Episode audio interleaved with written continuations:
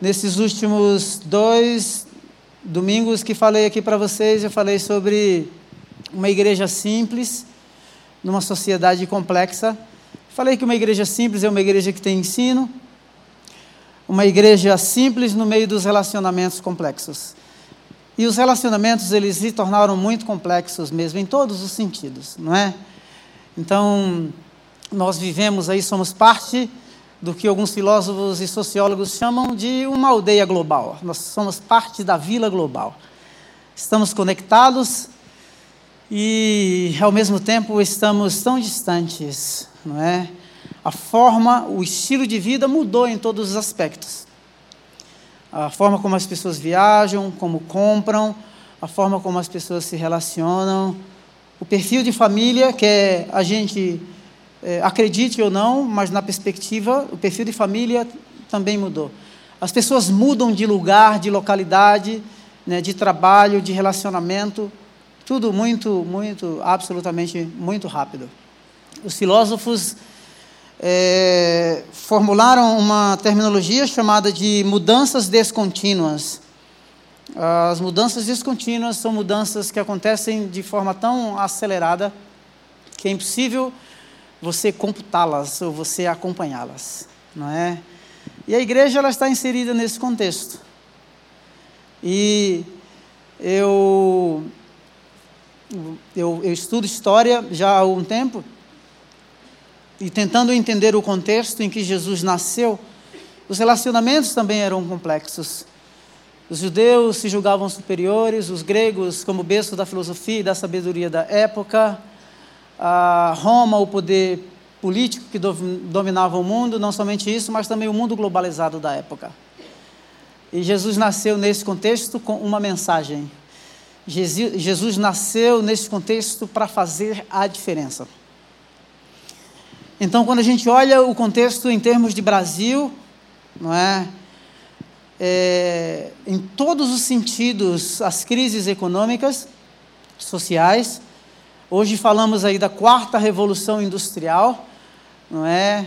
A inteligência artificial já falamos sobre vários tipos de inteligências no decorrer da história, não convém falar agora para vocês, mas a quarta revolução industrial, muitas profissões é, vão se tornar obsoletas e o, índice de desemprego vai aumentar muito. Uh, mencionei numa das minhas falas anteriores, você pode depois ir lá no Spotify e também no SoundCloud e ouvi-las. Mas no Brasil, hoje, nós temos pelo menos 18,5 milhões de pessoas com, com transtornos mentais. Temos pelo menos 11,5 milhões de pessoas com depressão. O consumo de psicotrópicos ele aumentou cerca de mais de 30% em um ano. É uma coisa assustadora. Há quase 1 milhão, 800, 800, 800 milhões de suicídios acontecem por ano no mundo. Não é?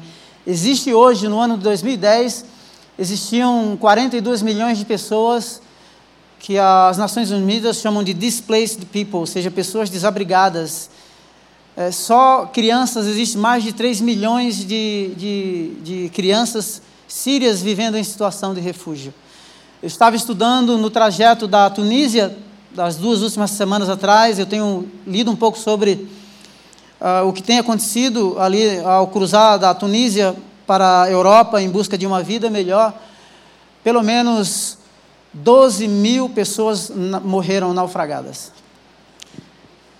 Você pode dizer assim, uau, o que é que esse, o que é que esse cara vai falar aqui nessa manhã? O quadro é muito pessimista em todos os sentidos.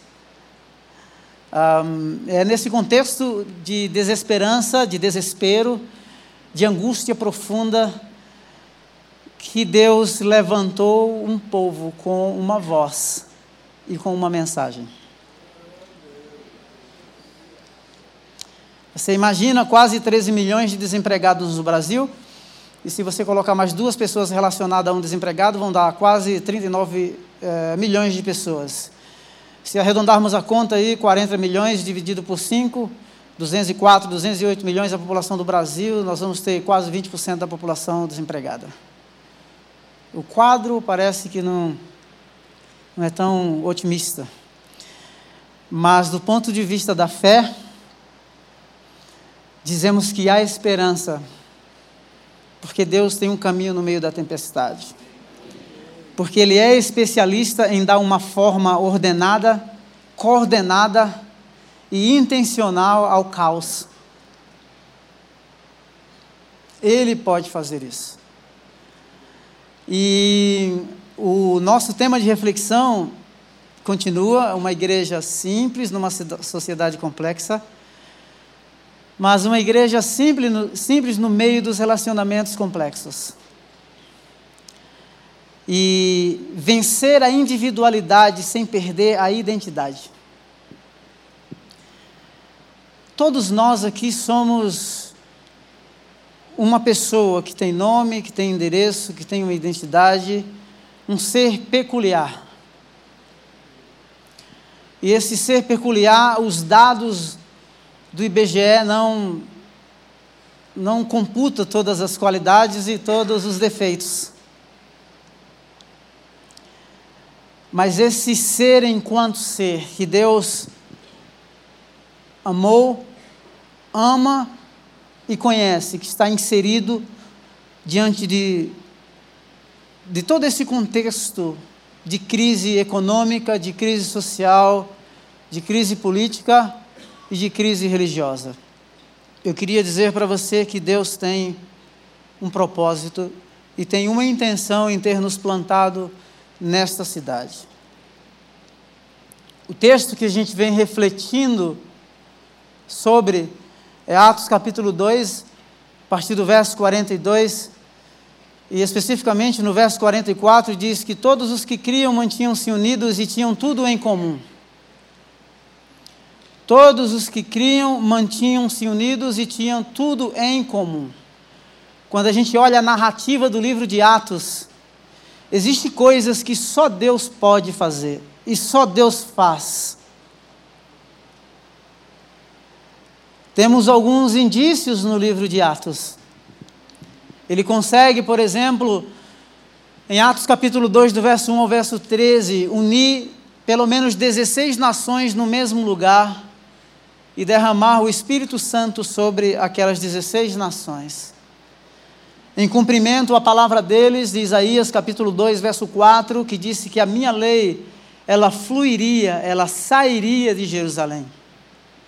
Quando você lê do Atos 2, do 14, verso 14 ao 18, é interessante que quando o Espírito Santo de Deus fosse derramado sobre toda a carne, os jovens, os idosos, os velhos, os escravos, estavam inseridos nesse contexto de um reino que põe por terra, que dilui, que desfaz todo o conflito cultural e geracional.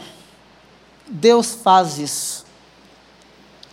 Somente Deus pode colocar pessoas com personalidades, temperamentos, profissões, sonhos, pensamentos até políticos e sociais divergentes no mesmo lugar e fazer com que eles convivam e vivam bem, em paz e em harmonia quando Ele se torna Senhor das nossas vidas.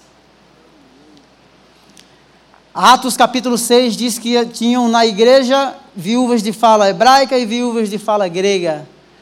As de fala grega estavam sendo esquecidas, colocadas do lado, e elas ligam lá no escritório dos apóstolos e dizem assim: Olha, vocês esqueceram de nós.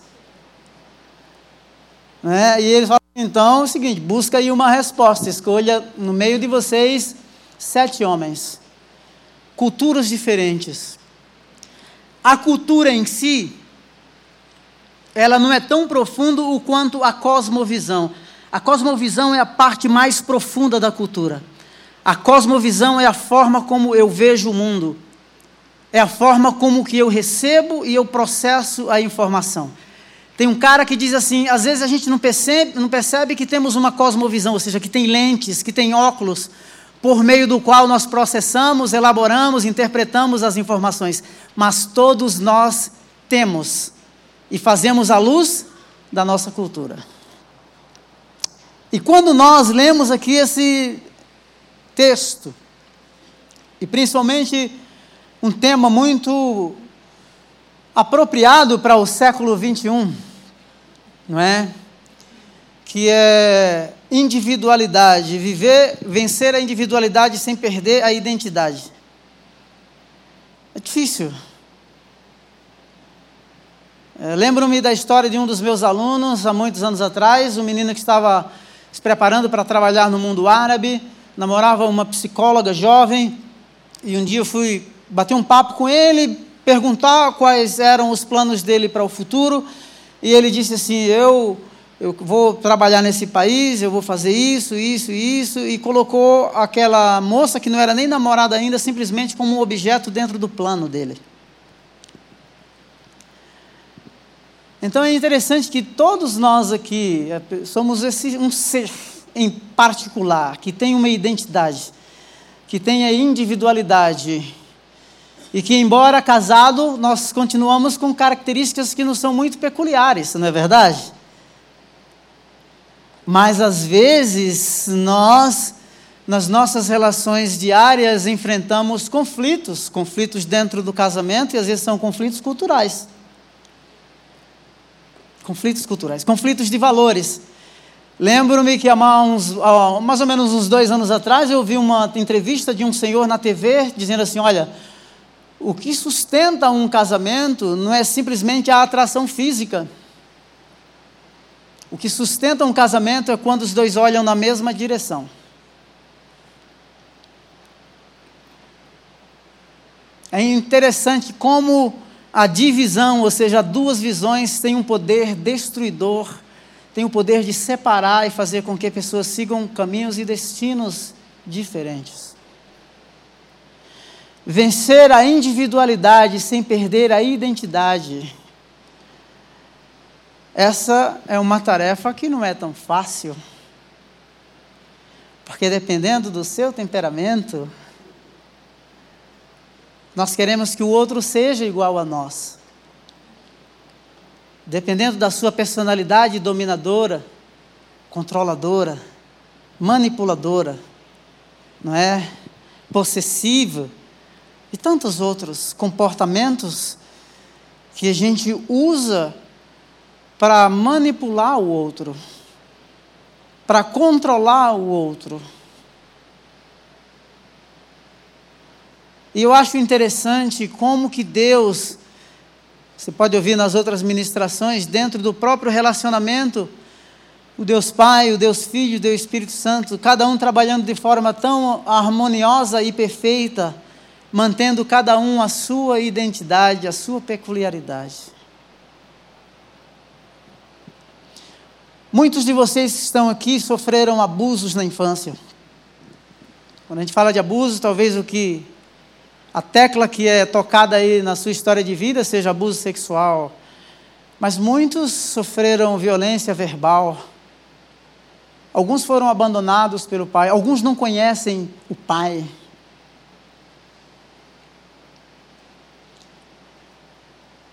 Hoje, do ponto de vista religioso, uh, semelhantemente ao século XVI, final do século XV, início do século XVI, a própria religião ela é usada para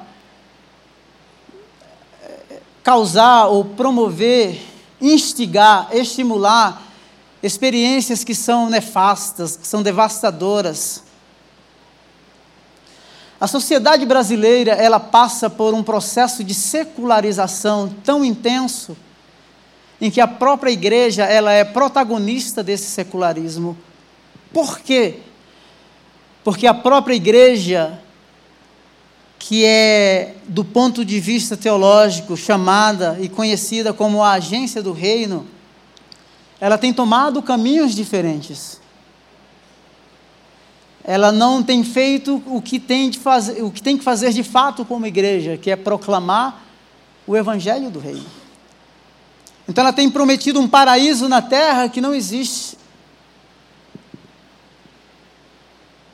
Fala-se de Cristo, quando fala-se, como se fosse um, um gênio da lâmpada em que tem que suprir as nossas necessidades e os nossos caprichos. No século XVI, quando a igreja vendia a salvação, ou seja, se um homem, uma mulher, uma família que tivesse dinheiro comprasse uma indulgência, era um documento concedido pela igreja católica, se a pessoa comprasse aquilo, ela tinha o perdão garantido e, consequentemente, tinha entrada no céu, não somente ela, mas os seus familiares. Existia a venda de relíquias que diziam, por exemplo, é, um pedaço da cruz onde Cristo foi crucificado e as pessoas se apegavam àquilo como um amuleto e aquilo era a segurança da salvação. Até um certo dia que um, um monge católico conhecido como Martinho Lutero, no dia 31 de outubro de 1517, ele prega 95 teses na igreja de Wittenberg, dizendo que a salvação não é pelas obras, mas a salvação é pela fé. Diante desse contexto tão pessimista que eu lhes descrevo, a gente pode se perguntar: há esperança? Será que há um caminho? No meio de tanta doença, no meio de tanto desespero. O texto diz, Atos 2,44, que aqueles que criam mantinham-se unidos. Primeira coisa nós temos que entender é que esse corpo, o corpo de Cristo, é um corpo diverso. A semelhança da igreja de Atos tinha lugar para o rico, tinha lugar para o pobre, tinha lugar para os dons. O Barnabé é chamado de encorajador, tinha um coração generoso, obras de misericórdia. Eu não sei qual qual rede né, eles usaram, ou qual network, social network eles usaram, mas o certo é que eles sabiam qual eram os necessitados da comunidade. A pergunta que nós temos que fazer para nós mesmos é: será que nós, como membros de uma comunidade que tem como cabeça Cristo, Será que nós temos a liberdade para ser quem realmente somos? Será que nós temos a liberdade para expressar e fazer conhecidas nossas necessidades? Será que no berço econômico do Brasil, numa cidade arrojada economicamente como São Paulo, será que nós teríamos a liberdade para dizer que precisamos de uma cesta básica? E sem ter vergonha e sem ter medo de qual pensamento o outro vai tecer, vai formatar e formular sobre nós. Porque existe aí uma teologia frajuta, humana e até diabólica, de que tudo que nós enfrentamos ou passamos, as lutas que passamos, é consequência do nosso pecado. Que erro existe em nós porque eu estou passando por isso e por aquilo.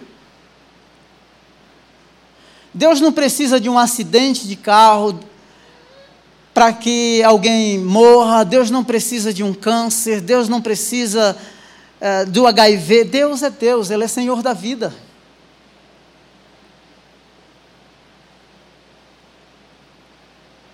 Então, vencer a individualidade sem perder a identidade é nós entendermos, em primeiro lugar, que essa comunidade ela é uma comunidade diversa. É uma comunidade que é composta do rico, pelo rico e pelo pobre. Pelo que tem e pelo que não tem. Pelo douto e pelo indouto. Pelo culto e por aquele que não é culto. Há três semanas atrás nós tivemos aqui um cigano analfabeto falando nessa plataforma, nesse púlpito. Isso é reino. E somente Deus pode fazer isso. É possível convivermos com todas essas diferenças quando o princípio da honra não está simplesmente no, no status meramente humano.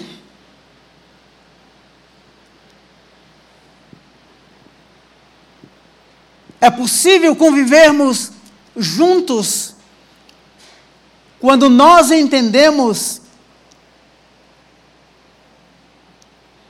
que Cristo ele é Senhor de todos. É possível convivermos juntos quando temos a compreensão de que não há. Eh, não há senso de superioridade étnica, cultural ou religiosa. Com a chegada revolucionária do reino, essas coisas elas tendem a desaparecer. O John Stott, um teólogo britânico, ele disse uma frase interessante. Ele disse: nos nossos pensamentos absolutos, ou seja, princípios absolutos, que haja unidade. Nos princípios nossos como comunidade, uh, nos princípios da diversidade, que haja liberdade. E nos nossos pensamentos em que somos opostos, que haja caridade, que haja amor.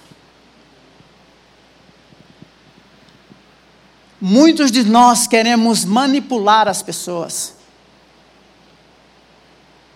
Muitos de nós queremos controlar o outro. O marido quer controlar a mulher, a mulher quer controlar o marido. Me desculpe, mas há disfunção, há uma disfuncionalidade quando estes, estes tipos de comportamentos existem. Nós somos um corpo composto por diversos membros que visa essa complementariedade. Porque nós temos um cabeça que é condutor de tudo e que é Senhor sobre tudo e sobre todos. E aí não sou eu simplesmente, mas é o cabeça quem está conduzindo o processo. Existem várias formas em que nós podemos vencer essa individualidade sem perder a identidade.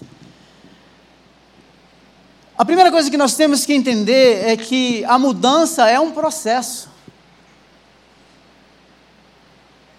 Existem pessoas né, que dizem assim: não, eu nasci assim, vou morrer assim. Eu não mudo. É inflexível, resistente. Quando a gente lê o livro de Atos, no capítulo 9, Pedro é uma figura assim muito central na narrativa bíblica. Porque o cara ele é impossível. Ele é sanguíneo. Não é? Então às vezes ele está falando pelos cotovelos. E é interessante que a mudança na vida de Pedro é uma mudança que acontece de forma processual. Em Atos capítulo 6, verso, eh, eh, Atos capítulo 9, verso 6, diz que Pedro, antes de ter a visão com aquele lençol cheio de animais impuros, ele estava na casa de um curtidor de couro. Para um judeu seria uma blasfêmia.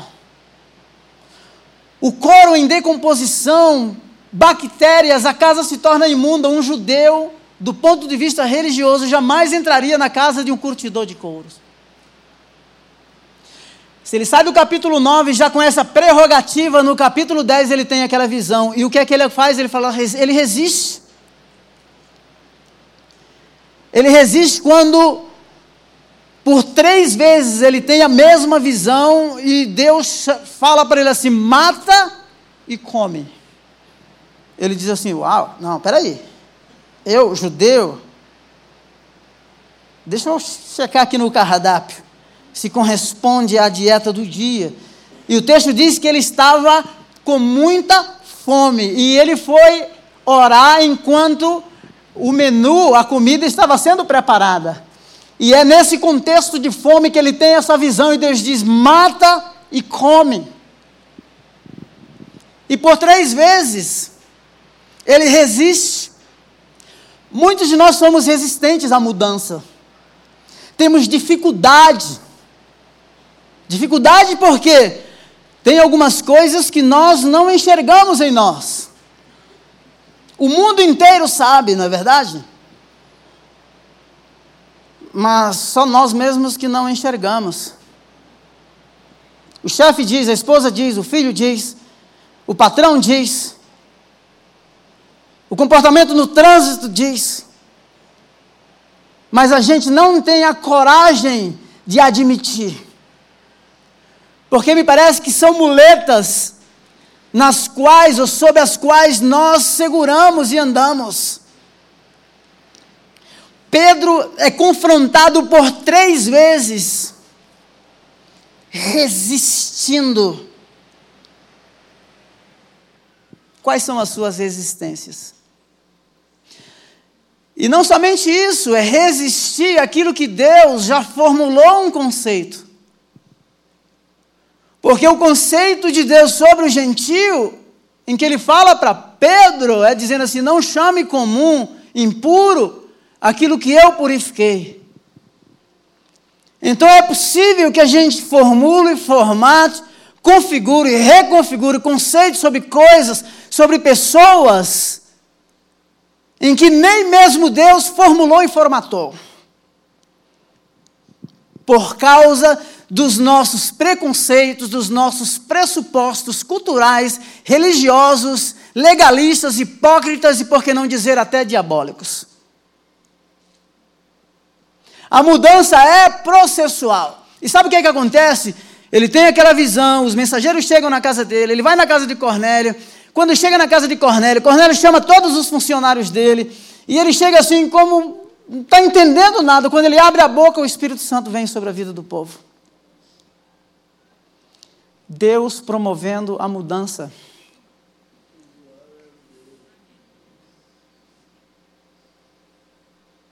E nós resistentes. Deus fazendo e nos levando e nos conduzindo, mas parece que a gente está sempre com os dois pés atrás. E sabe o que é que acontece? Pedro e os seus companheiros de missão, ali é uma missão de curto prazo, não é? Ele, eles ficam admirados, porque quando o cara abre a boca, o Espírito Santo de Deus vem sobre a vida do povo. E não somente isso, sabe o que é que vai acontecer? Quando ele chega para prestar o relatório da viagem missionária, ele vai levar logo uma bordoada, os caras vão dizer assim, poxa vida, você é judeu, judeu não entra na casa do gentil, você comeu com gentil, judeu não come na casa de gentil. É possível que a gente esteja muito atrasado ou atrasados na percepção, em perceber aquilo que Deus já está fazendo lá fora. E o Espírito Santo é derramado sem que ele faça força alguma. O Pedro permanece com a, individualidade dele, mas ele não perde a identidade. E o que Deus faz causa admiração. Deus extrapola o círculo judaico e estende a salvação aos gentios. estende a salvação aos gentios. Eu gosto de uma frase que o John Stott diz. Ela não rima em português, mas ela rima em inglês. Ele diz assim: Cornelius treated Peter as a god and Peter treated Cornelius as a dog. Cornélio tratou Pedro como um Deus, mas Pedro tratou Cornélio como um cachorro. Nós somos muito preconceituosos nos nossos pressupostos culturais, religiosos. Nós achamos que Deus é uma propriedade nossa. Nós achamos que Deus ele age ali no nosso ciclo limitado, dentro dos nossos pensamentos, né, dentro daquilo que a gente pensa em termos de tempo e de espaço. O nosso Deus é um Deus para o mundo. Por que é que eu fiz questão de mostrar para vocês um cenário caótico da sociedade? É porque no cenário caótico da sociedade é possível ter uma voz de esperança, de cura e de restauração que extrapola as quatro paredes desta igreja, que extrapola o escritório onde você trabalha, que invade a universidade onde você estuda e assim sucessivamente. Porque Deus é Deus.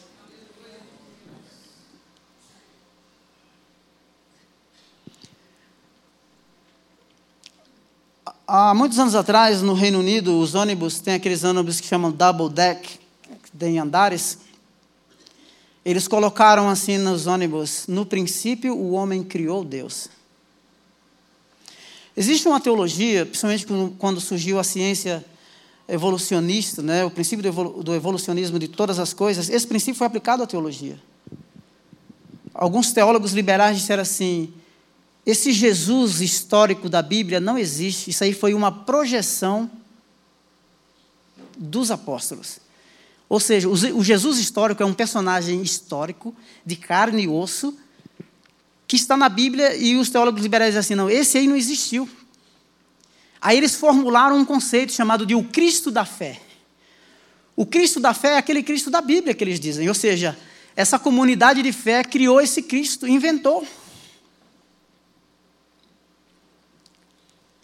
Eu não sei, você como pessoa, qual é ou como é o seu relacionamento com Deus. Em quais aspectos da sua vida, seja ela profissional, seja ela conjugal, Cristo está. Tem um homem chamado Dr. Abdul Haran. Abdul Haran diz assim que A religião não é como os ocidentais pensam, reunir-se por uma hora e meia no, aos domingos para receberem alguma força para lidar com os problemas da semana. Ele diz assim: a religião islâmica, que a palavra é din, D-E-E-N, aqui fala E, né? D-E-E-N, é, ela penetra ou está associada a um estilo de vida que permeia o dogma, ou seja, a teologia, que permeia as leis, que permeia o comércio. O que me parece é que o Cristo que nós acreditamos e que damos, alguns de nós damos algumas caract caract é, caracturas, algumas faces, é mais para atender uma necessidade pessoal do que conduzir a nossa vida e influenciar todos os aspectos da nossa vida.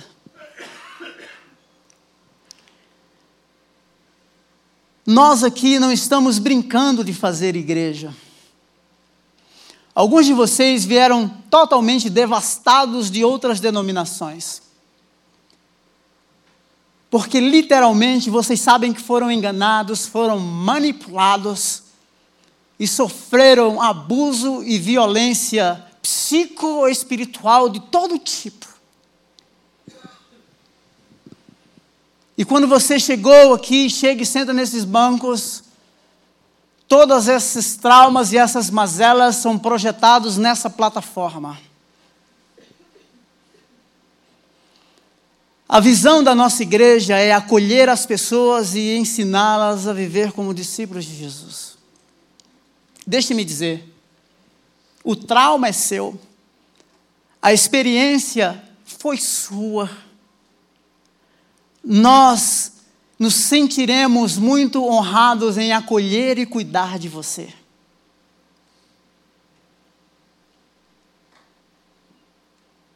Mas o trauma é seu.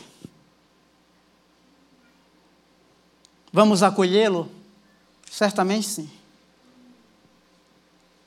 Vamos cuidar? Sim. A pergunta é: você quer ser cuidado? Ou será que esses traumas vai causar uma separação quase que eterna? Porque a gente não consegue mais confiar em ninguém.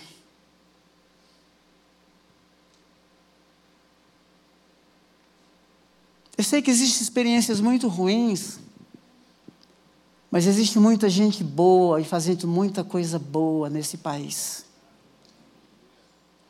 Existem sete mil que não dobraram os joelhos a Baal.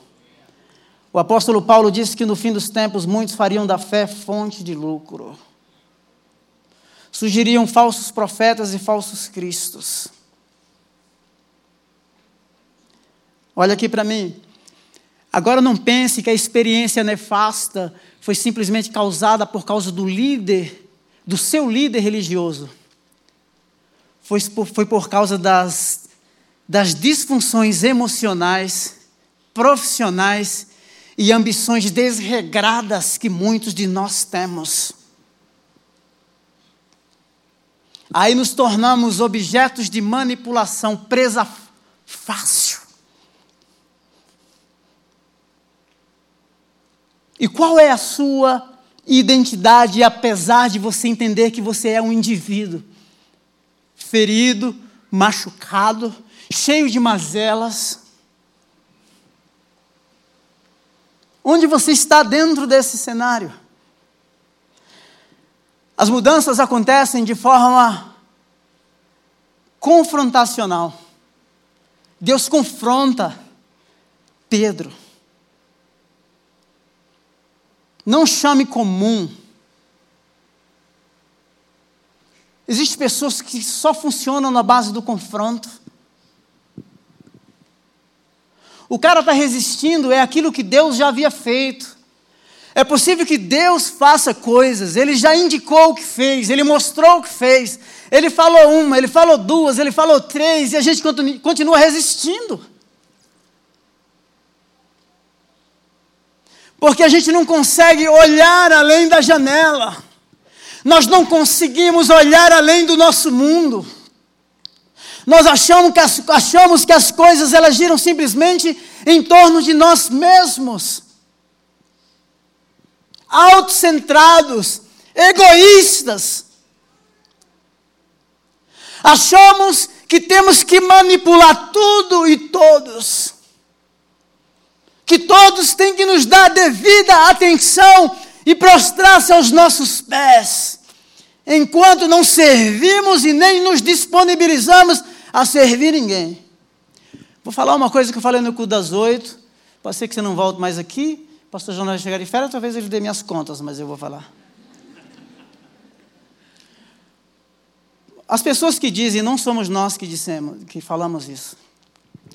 Mas as pessoas dizem que nós temos o Ministério Kids, que é modelo para o Brasil, São Paulo e para o Brasil. E sabe uma coisa, e, e, e temos mesmo, é bom. E fazemos isso com honra, com apreço. E temos que investir muito mesmo, porque vale a pena. Porque não é a igreja de amanhã, é a igreja de hoje, de agora. Mas sabe uma coisa que me deixa triste? É quando alguns de vocês dizem que vieram para aqui só por causa do Kids.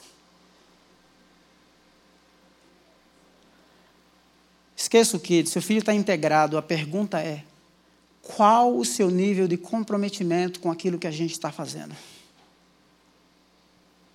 Porque para mim é mais ou menos assim: eu largo lá o meu filho, eu deixo porque é bom, e eu estou aqui. Esperar cumprir a hora, alguns saem até mais rápido quando fala que vai terminar já, não é? Deus tem muito mais para você. O que é a vida? É a fome? É. é. é. Então, assim, Deus tem muito mais. Deus tem muito mais. E pode ser que você tenha muita saudade dos tempos que um dia você viveu que você cria e você pertencia. Porque hoje tem gente que crê, mas não pertence. Tem gente que pertence, mas não se compromete. Então, quando nós temos falado sobre igreja, origem e destino, temos falado sobre acolhimento, discipulado, reconhecer as profissões, acolher, reconhecer, treinar, equipar e enviar, é porque no meio de todo esse caos, a igreja ela é possuidora da voz profética e transformadora da sociedade. Gostem os políticos de ouvir ou não, os sociólogos e os filósofos de ouvir ou não. Mas a mensagem do Evangelho muda o destino da história de um homem, de uma família, de uma cidade e de uma nação.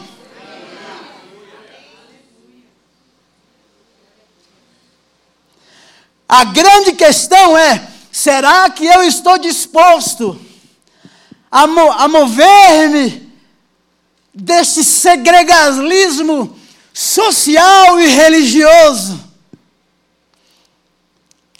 dessa individualidade doentia, consumista, patológica,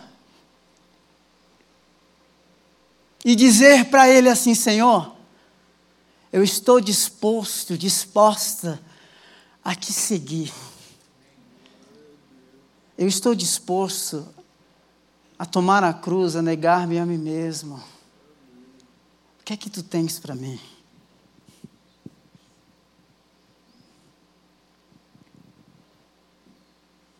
Sei que muitos discutem. Deixa eu me falar uma coisa. Numa das minhas falas, se você quiser ir depois no SoundCloud, no Spotify ouvir, eu mencionei o Donald Trump, eu mencionei a China, que eles têm uma discussão lá interminável sobre quem polui mais. E se você está me ouvindo aqui, não leve para o lado pessoal. Eu vou expor um ponto a mais. É, aí, quando eu terminei o culto, um jovem veio me procurar e falou assim: Não, eu tinha um conceito formado sobre Donald Trump há três anos atrás, não sei o quê, blá, blá, blá. E aí eu mudei o meu conceito. Sabe qual é o meu conceito? O meu conceito é que o mundo jaz no maligno. O meu conceito é que existe um Deus que domina o sistema. E Donald Trump, Donald Trump ou qualquer outro é simplesmente uma peça dentro deste jogo. Então, quando a gente foca em Donald Trump, a gente minimiza o problema. Todos pecaram e destituídos estão da glória de Deus. Não há um justo, não há nenhum sequer. Não há quem faça o bem. Todos caminham, é, em seus caminhos há destruição e miséria, eles caminham para derramar sangue. Aí a gente minimiza. Minimiza, sabe por quê? Porque a gente discute mais uma ideologia política do que reino. A gente fala mais de time de futebol do que reino de Deus.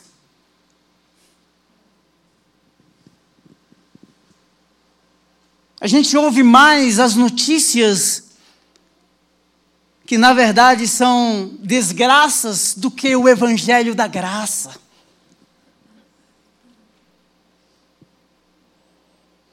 Vou contar uma história para você. Eu encontrei um amigo do Lucas numa academia aqui, o Luiz, que é um advogado. Acho que você trabalhou junto com ele no escritório de tradução juramentada.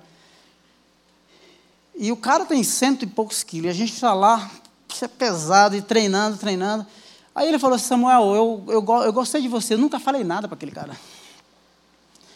Aí eu falei assim, oh, que bom, obrigado pelo carinho, pelo apreço e tal. Aí ele falou, o que é que você faz? Aí eu falei assim, olha, eu trabalho numa igreja aqui, eu sou pastor da Igreja Batista do Povo. Aí ele falou assim, eu conheço o Lucas Batistella. Aí eu falei assim, eu conheço. Aquilo criou uma ponte. O cara, eu não sei porquê, mas ele disse que ele pô, gosta de mim, pegou um respeito. Eu falei assim: pô, que bom, muito obrigado. Vamos lá um dia fazer uma visita para a gente. O Evangelho precisa extrapolar de alguma forma esse nível da individualidade, da particularidade. O Evangelho ele não é unilateral, ele é bilateral, ele é para os povos, ele é para as nações. E às vezes, sem que a gente fale absolutamente nada, ele está exalando, ele está falando, ele está sendo proclamado, e ele está sendo compreendido. Sabe por quê? Porque no meio de todo esse desespero, essa agonia e esse caos, as pessoas percebem que há algo distinto na vida daqueles que temem e que servem ao Senhor. Ah, prefiro seguir a minha filosofia, eu sou agnóstico. Está perdido, órfão, de pai e mãe. Porque Deus criou e deixou o mundo para lá. Ah, o meu negócio agora é relativismo. Não existe absoluto. Cristo e Cristo e Deus é conforme, conforme eu penso. Não é o que a igreja diz, não é o que a filosofia diz, é o que cada um pensa ser. Mas por que vivem tanta incerteza? Por que, que a sociedade pós-moderna não sabe para onde está indo? Que caminho é esse que não leva a lugar nenhum? A voz profética é essa. Jesus disse: Eu sou o caminho, eu sou a verdade, eu sou a vida. Ele continua sendo absoluto e resposta única e diferenciada no meio de todo esse caos. vencer a individualidade sem perder a identidade. Sabe como Pedro viu os gentios? Os judeus convertidos, Atos capítulo 10, verso 45, os judeus convertidos que vieram a Pedro ficaram admirados que o dom do Espírito Santo fosse derramado sobre os gentios. É engraçado que quando Deus quebra o protocolo, causa em nós admiração. Sinceramente, eu não sei qual é o sentimento que você tem quando você pensa no sacrifício de Jesus na cruz.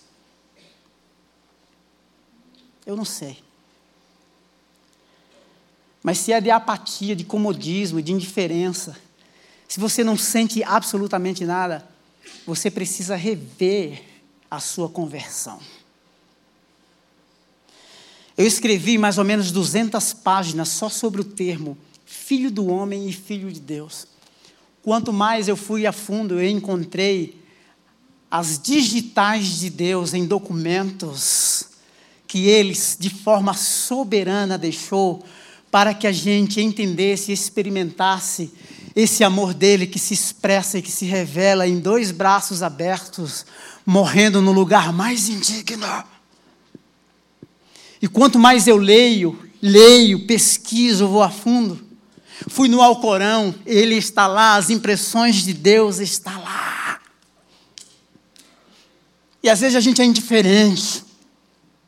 O Rick Warren diz assim: ah, falamos de céu, céu, céu, mas fazemos tudo para viver na terra.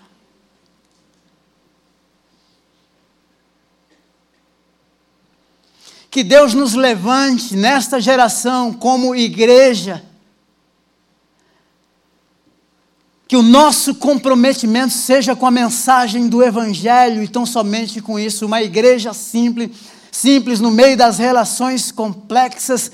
É uma igreja que se move do nível da individualidade, que vence a individualidade sem perder a identidade. Pedro reconheceu os gentios, ele não deixou de ser judeu. Os judeus da circuncisão, aqueles que achavam que deviam guardar, que os gentios deviam guardar toda a lei judaica, eles continuaram sendo judeu e cumprindo os protocolos da lei judaica. Deus não mudou.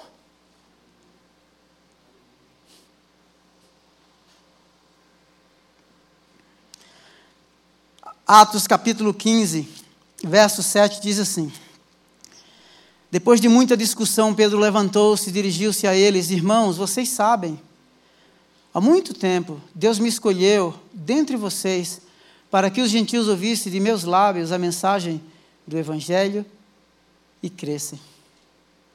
Olha o que é que Deus diz no verso 8 do capítulo 15 de Atos. Deus que conhece os corações. Deus conhecia o coração da equipe missionária, resistente, achava que Deus era uma propriedadezinha deles, mas o coração aqui não é um músculo que bombeia sangue no cérebro para ativar as nossas faculdades. Está dizendo assim que Deus conhece o centro da vida. Por isso, tudo quanto tens que guardar, guarda o coração, porque dele procede as saídas da vida. O verso continua. Demonstrou, Deus que conhece os corações, demonstrou que os aceitou, dando-lhes o Espírito Santo. E sabe o que é que ele vai dizer? Verso 9: Então não fez distinção entre nós e eles, visto que purificou os seus corações pela fé. Então, por que agora vocês estão querendo tentar Deus impondo sobre os discípulos um jugo que nem nós mesmos, nem nossos antepassados conseguimos suportar? Não é assim que a gente faz? Às vezes a gente leva as coisas suave na nave, mas para o outro o protocolo é maior. Ah, tem que passar o que eu passei. Ah, peraí, é tudo muito fácil. É graça. De graça recebeste, de graça dai. Todos nós Estávamos perdidos, errantes como ovelhas que não têm pastor. Ele se interpôs no nosso caminho e nos acolheu. Trocou as nossas vestes, colocou o anel no nosso dedo, nos deu novas sandálias e mais, nos recebeu com celebração e festa. Então não reclama, não murmura, festeja, celebra porque você é livre. Porque se de fato o Filho do Homem te libertou, de fato você é livre. Verso 15, verso 11 do capítulo 15. De modo nenhum cremos que somos salvos pela graça de nosso Senhor Jesus Cristo, assim como eles também. Às vezes nós somos resistentes àquilo que Deus está fazendo. No verso, no capítulo 11, no verso 17, o texto diz assim: "Pois se pois Deus lhes deu o mesmo dom que nos dera quando cremos no Senhor Jesus Cristo, quem era eu para pensar em opor-me a Deus?" Pedro resistiu. Agora ele está dizendo assim: mas se Deus lhes deu o Espírito Santo, se Deus lhes deu, dom da gra lhes deu o dom da graça, da salvação, quem sou eu para me opor? Transformação é um processo. Renda a sua individualidade, renda a sua vida, submeta-se ao senhorio de Cristo. Se você tem dificuldade de submeter a seu esposo, ao seu patrão, irmão, se às vezes a gente não consegue amar quem vê, obedecer quem a gente vê, como a gente vai obedecer a Deus? Veja que Pedro sai do nível de resistência à rendição e à entrega. Quem sou eu para me opor a Deus? É isso que a gente precisa. nós só nos moveremos do nível da individualidade, sem perder a identidade, quando nós dissermos assim: Senhor, eu estou aqui. Eu sou essa pessoa aqui. Eu resisti, eu errei, eu pequei, eu pisei na bola, eu trapaceei, eu fui mau caráter, eu enganei, eu passei pessoas para trás, eu continuo brincando de ser crente, eu estou aqui, mas não estou nem aí com a paçoca. Povo fala dessas coisas eu não entendo direito. Deixa eu dizer. Os olhos do Senhor estão postos sobre você. E Ele não vai desistir de você. Então Pedro começou a falar: agora percebo verdadeiramente que Deus não trata as pessoas com parcialidade.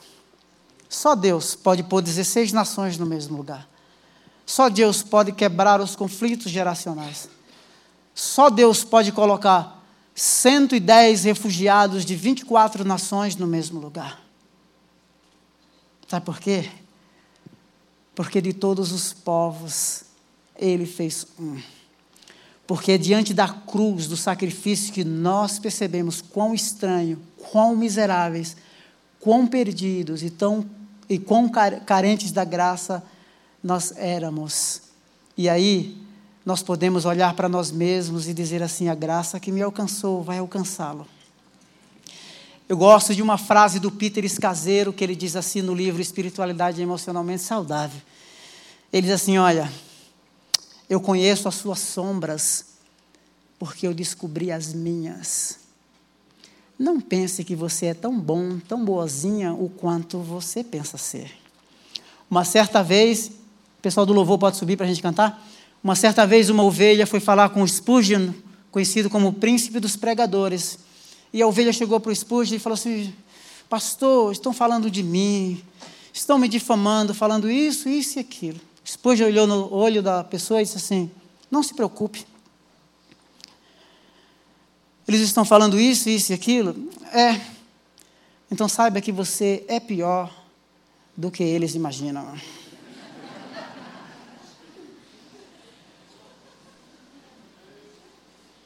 Nós não somos tão bons o quanto aparentamos ser.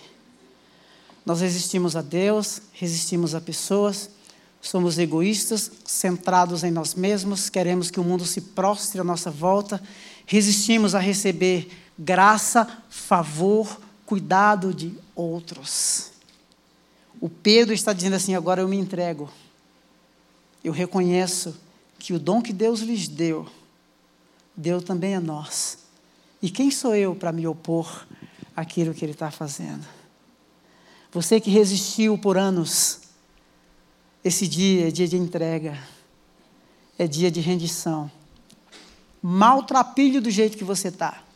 Aparentemente, né, uma boa marca aqui no peito, um perfumezinho bom cheirando, mas por dentro você sabe que o negócio não está legal. Mas sabe o que é que ele diz? Vinde a mim, você que está cansado e sobrecarregado, porque eu tenho alívio para a tua alma. Nós vamos cantar esse cântico. Você que nesse dia, agora, você quer fazer uma decisão de entregar a sua vida para esse Jesus que eu te apresentei? Enquanto nós cantamos, você pode vir aqui à frente. Tá bom? Vamos lá? Vamos nos colocar em pé. Aqueles que querem entregar a vida deles, a sua vida para Jesus, enquanto cantamos, você pode vir aqui à frente. Glória a Deus. Aleluia. Celebramos o teu nome, Senhor. O Senhor reina de eternidade em eternidade.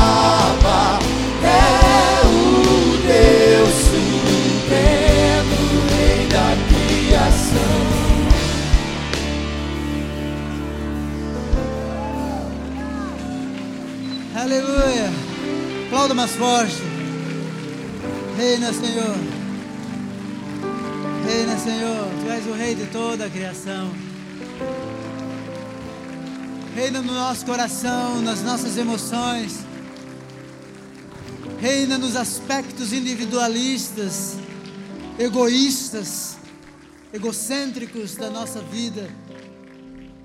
E nos leve a vivermos a cada dia como uma comunidade que reflete o teu amor, baseado na fé,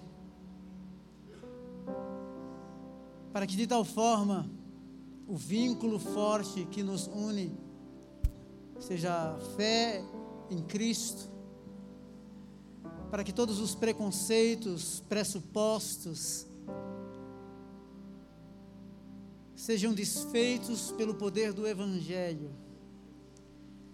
E que essa igreja seja uma igreja cuja voz é profética, cujo estilo de vida reflete e exala os princípios de um governo que vem em cima, que vem do alto. Que esses homens e mulheres que aqui estão, crianças, sejam espalhados por essa grande cidade Aqueles que vão viajar para outros estados, guarde-os.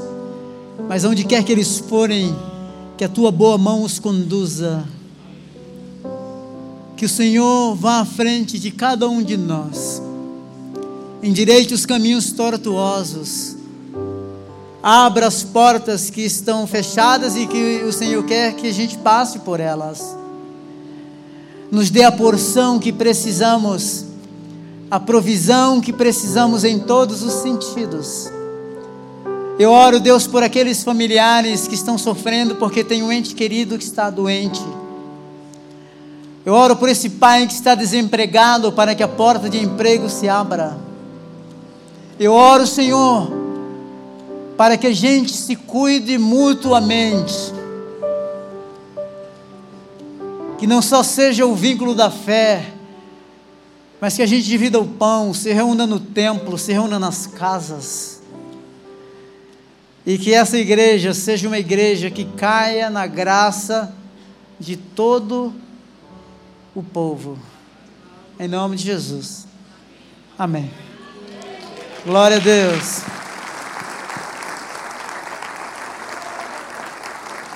Tem uma semana abençoada, viu?